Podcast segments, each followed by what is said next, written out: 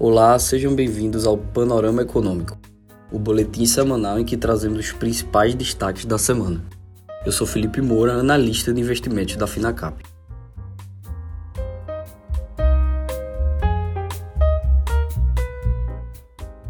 O Ibovespa registrou uma semana de leve realização de lucros, mas segue negociando na região acima dos 110 mil pontos. A semana também marca o fechamento do mês de agosto, mês no qual o índice obteve o melhor desempenho mensal desde março deste ano. O índice geral de preços ao mercado IGPM caiu 0,7 em agosto, após alta de 0,21% no mês anterior. Com este resultado, o índice acumula alta de 7,63% no ano e de 8, 0,59% em 12 meses. Em agosto de 2021, o índice havia subido 0,66% e acumulava alta de 31,12% em 12 meses. O recuo de agosto foi influenciado pela recente redução do ICMS sobre combustíveis e energia e pela queda nos preços nas refinarias, segundo a instituição. A economia brasileira cresceu com força no segundo trimestre, avançando 1,2% em relação ao trimestre anterior, puxada pelos serviços e pela indústria, no lado da oferta e pelo consumo das famílias e pelo investimento, no lado da demanda. A alta firme do PIB, que superou 0,9% esperado pelos analistas, se deveu à combinação do efeito da retomada das atividades presenciais com o fim das medidas de restrição à mobilidade para combater a Covid e o impacto das medidas de estímulo do governo, como a liberação de recursos do FGTS. O resultado, acima do esperado, levou a uma série de revisões para cima das projeções de crescimento para 2022, com apostas já superando os 3% para o ano que vem. A mudança de cenário atingiu em menor medida também as previsões para 2023. O cenário mais otimista para o ano que vem é do Bank of America, que revisou sua projeção para o PIB de 2,5% para 3,25%. A previsão supera a estimativa mais alta do boletim Focus do Banco Central, divulgado na segunda-feira, que é de avanço de 3,3 13% em 2022. Várias das maiores cidades da China impuseram restrições mais duras contra a Covid-19 na terça, prejudicando ainda mais as atividades de dezenas de milhões de pessoas e despertando novas preocupações com a economia. Cidades nas regiões Sul, Sudeste e Nordeste ordenaram medidas como lockdowns em grandes distritos e fechamentos de negócios para conter novos surtos. Embora muitas das medidas estejam inicialmente planejadas para durar apenas alguns dias, qualquer grande grande escalada ou extensão em alguma das maiores cidades da China corre o risco de prejudicar ainda mais o crescimento já fraco da economia. Agora, em relação às empresas, a Petrobras anunciou na quinta-feira mais um corte nos preços da gasolina nas refinarias, o quarto desde o dia 20 de julho. A queda é de 7,08% nos preços de venda do produto às distribuidoras. Com a medida, o recuo acumulado no combustível chega a 19,22% em 40 dias. O valor do litro da gasolina passa de 3,53 para 3,28, uma queda de 25 centavos por litro. As quatro reduções ocorreram na gestão de Caio Paz de Andrade, à frente da Petrobras desde 28 de junho. Dois grupos industriais gaúchos de renome internacional, Gerdau e Randon, se unem para entrar em um novo negócio, a locação de veículos pesados, bem diferente do que fazem hoje. A operação tem investimento de partida de 250 milhões de reais, mas o objetivo é ter a liderança de um mercado, segundo as duas sócias ainda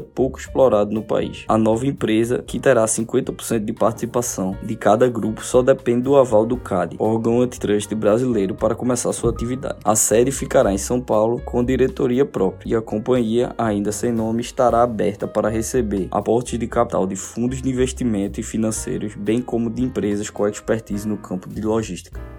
Esse foi mais um boletim semanal Panorama Econômico. Obrigado e até a próxima semana.